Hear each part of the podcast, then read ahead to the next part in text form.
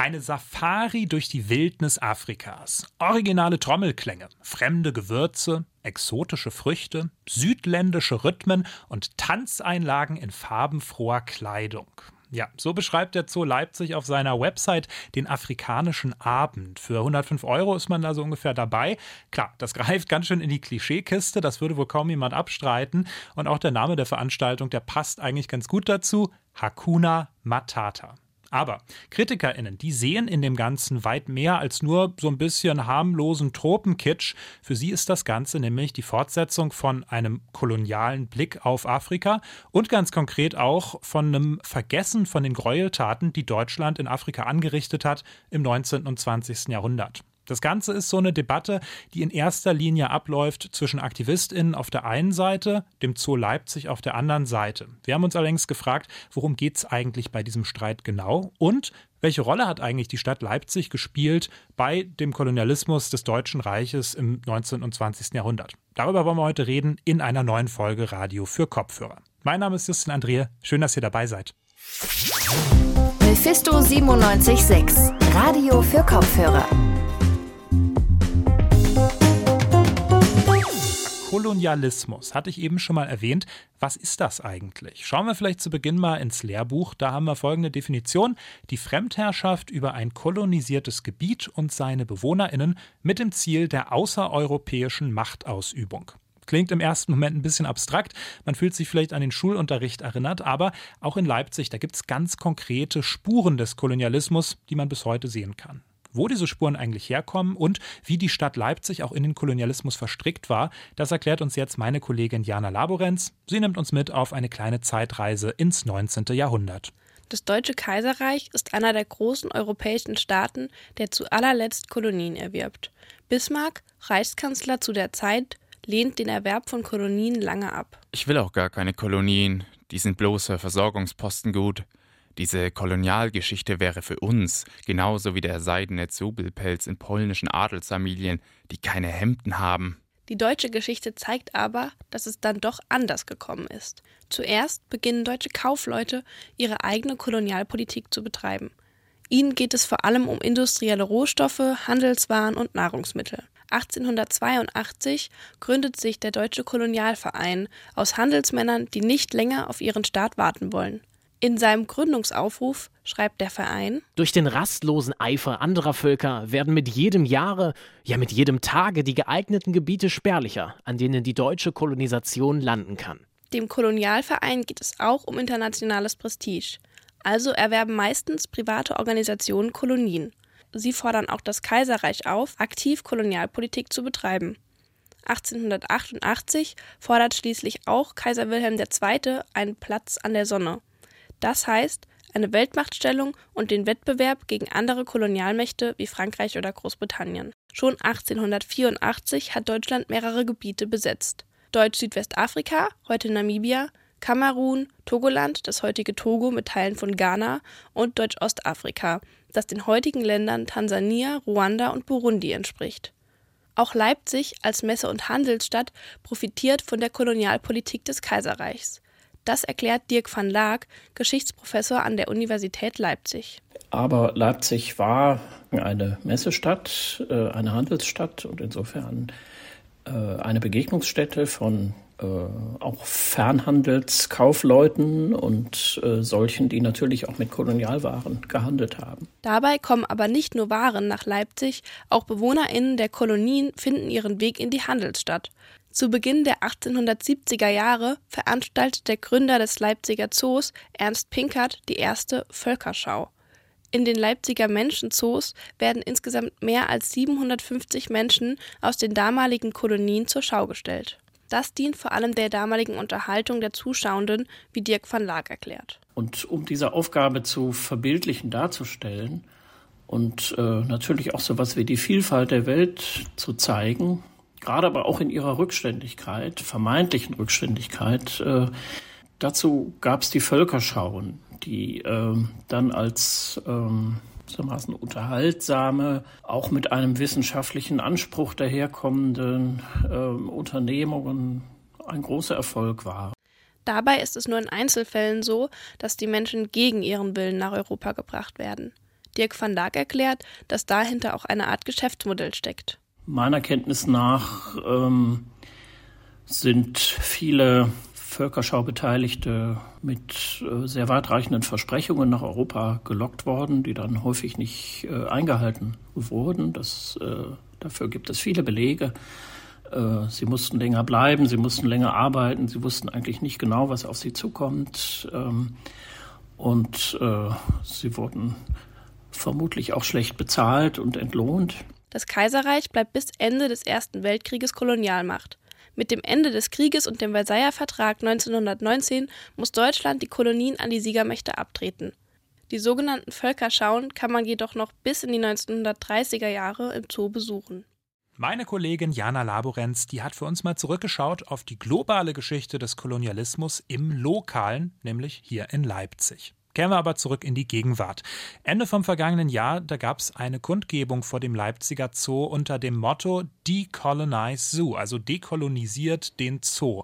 Corona-Auflagen bedingt war das nur eine recht kleine Demo, aber offenbar ist dieses Thema Kolonialismus doch nicht unbedingt ein Kapitel der Geschichte, was man so fein säuberlich abtrennen könnte, sondern spielt irgendwie immer noch in unsere Gegenwart rein.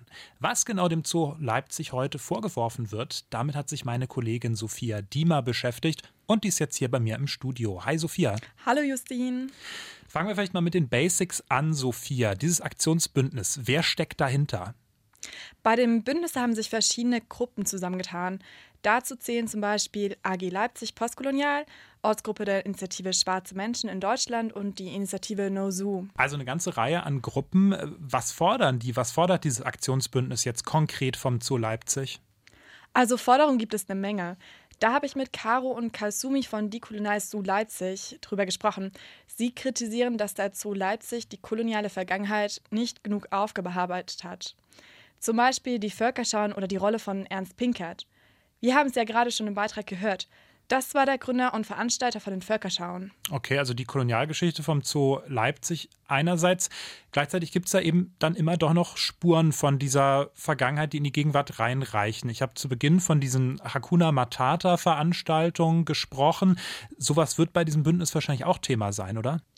Ja, davon hat mir auch nochmal Kasumi von Decolonize zu Leipzig erzählt. Und dann geht es auch um die Beseitigung kolonialrassistischer Rhetorik, Narrative und Bilder, also genau diese Abendveranstaltungen, die stattfinden, ähm, dann die Beendigung der Darstellung, Exotisierung, Generalisierung und Stigmatisierung von BIPOC und BIPOC-Kultur.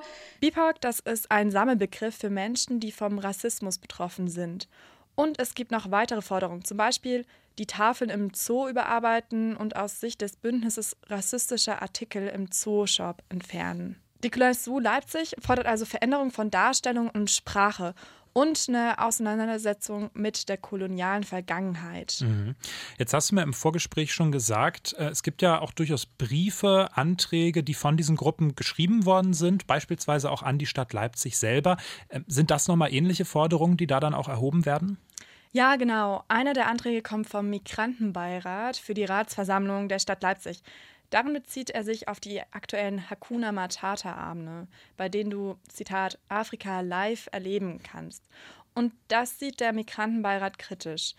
Das hat mir auch nochmal Mohamed Ukash erklärt, der Vorsitzende des Beirats. Eine andere Sache ist, was wir auch kritisieren, ist die Darstellung. Also diese Darstellung von äh, einer eine Gruppe von schwarzen Menschen äh, tanzen für für, für, die, für, für, für die Mehrheitsgesellschaft, für weiße Menschen und die anderen setzen und, und, und dabei, äh, okay, man wird serviert mit, äh, in Anführungszeichen, ähm, exotischen Essen aus, dem, äh, vom, äh, aus der Kultur, afrikanischen Kultur. Ich weiß nicht, das ganze Kontinent beschränkt sich oder, oder wird beschränkt auf Essen und Tanz. Also fordert der Migrantenbeirat wie auch das Aktionsbündnis Die Kolonials Su eine Aufarbeitung der kolonialen Gegenwart und eine kritische Auseinandersetzung mit der Darstellung heute im Zoo Leipzig. Das ist jetzt alles natürlich die Sichtweise vom Aktionsbündnis, vom Migrantenbeirat. Aber um die ganze Diskussion vielleicht besser verstehen zu können, müsste man eigentlich auch nochmal mit der anderen Seite sprechen, nämlich mit dem Zoo Leipzig. Hast du das getan, Sophia? Und wenn ja, was haben die erzählt? Mm, mit dem Zoo Leipzig habe ich nicht direkt gesprochen. Unsere Interviewanfrage hat der Zoo Leipzig mit der Begründung abgelehnt, dass sie im Gespräch mit den Beteiligten seien. Caro und Kalsumi von Die Kulinai zu Leipzig haben aber davon nichts gewusst. Aber ich habe mir die Website vom Zoo Leipzig angeschaut. Mhm. Was stand da konkret drauf? Also es gibt einen Hinweis in der Chronik und dann noch einen Text über die Kolonialgeschichte und die Völkerschauen. Und 2020 hat der Historiker Mustafa Haikal im Auftrag des Zoos ein Gutachten veröffentlicht, was nochmal die damaligen Völkerschauen behandelt. Und in dem Gutachten begründet Mustafa Haikal das Handeln von Ernst Pinkert als Organisator der Völkerschauen damit, dass er, Zitat, Kind seiner Zeit sei. Gleichzeitig kommt das Gutachten auch zum Schluss, dass es eben keine Parallelen von den Völkerschauen zu den Shows heute gibt. Mhm. Jetzt gibt es ja das Denkmal von Ernst Pinkert im Zoo. Äh, es gibt eine Straße hier in Leipzig, die nach ihm benannt ist, eine Grundschule tatsächlich auch. Sprich, man könnte irgendwie den Eindruck gewinnen, Pinkert ist dann für die Stadtgesellschaft hier in Leipzig immer noch ja, so eine Art Identifikationsfigur, oder? Naja, nehmen wir den Zoo Leipzig nochmal als Beispiel. Der sieht seine Aufgabe nach eigener Aussage darin, Menschen für die Natur zu sensibilisieren und sich für den Natur- und Artenschutz zu engagieren. Dazu habe Ernst Pinkert als Gründer einen großen Beitrag geleistet und deshalb Respekt und Würde verdient, so Zoo. Von daher, ja, mit Ernst Pinkert gibt es immer noch viele positive Assoziationen. Okay, klingt, als gäbe es da noch eine ganze Menge Gesprächsbedarf. Äh, Gibt es denn schon Gespräche zwischen den beteiligten Parteien? Du hast ja gerade schon mal so ein bisschen angedeutet, ne? Ja, bisher gab es schon zwei Gespräche mit der Kulturbürgermeisterin, dem Zoodirektor und mit Mitgliedern vom Migrantenbeirat. Im September 2021 hat das Dezernat Kultur eine öffentliche Podiumsdiskussion mit dem Titel Leipzig und seine postkoloniale Geschichte und Gegenwart veranstaltet. Daran nahm Mohammed Okasha auch teil. Er erzählte mir, wie er die Podiumsdiskussion wahrgenommen hat. Ich fand sie auf jeden Fall sehr, sehr gut und lohnenswert. Ähm, und auch wurde gut veranstaltet. Ich hatte auch selber, ich hatte ein paar Kritikpunkte, die ich auch öffentlich damals äh, angesprochen habe. Äh, Nummer eins, äh, dass das Podium halt ähm, aus ähm, sechs Leuten bestand, also sechs Leute waren, waren da und von diesen sechs Leuten nur eine einzige POC-Person, sprich ich. Also mit anderen Worten ist die Kritik, Menschen, die vom Rassismus betroffen sind, werden zu wenig in die Debatte eingebunden. Und im Grunde steckt da ja auch eine Parallele zum Gedenken drin. Viel Raum für Ernst Pinkert, wenig Raum für die Opfer. Also diese Debatte, die wird Leipzig garantiert noch eine ganze Zeit beschäftigen. Dir schon mal vielen Dank für die Informationen, Sophia. Gerne. Und das war's auch schon wieder für heute mit dieser Folge von Radio für Kopfhörer. In den Shownotes, da findet ihr nochmal interessante Links, unter anderem vom Aktionsbündnis, auch vom Zoo Leipzig selber, mit vielen Infos nochmal zu diesem Thema. Ich möchte mich ganz herzlich bedanken bei Sophia Diemer und bei Jana Laborenz. Die waren an der heutigen Folge beteiligt. Die nächste Folge, die gibt's dann wie immer am Montag. Bis dahin findet ihr uns auf Social Media, auf Twitter, auf Instagram, auf Facebook unter Mephisto976 oder direkt auf radiomephisto.de mit vielen spannenden Artikeln. Mein Name ist Justin Andrea. Ich sage auf Wiederhören. Mephisto 976, Radio für Kopfhörer.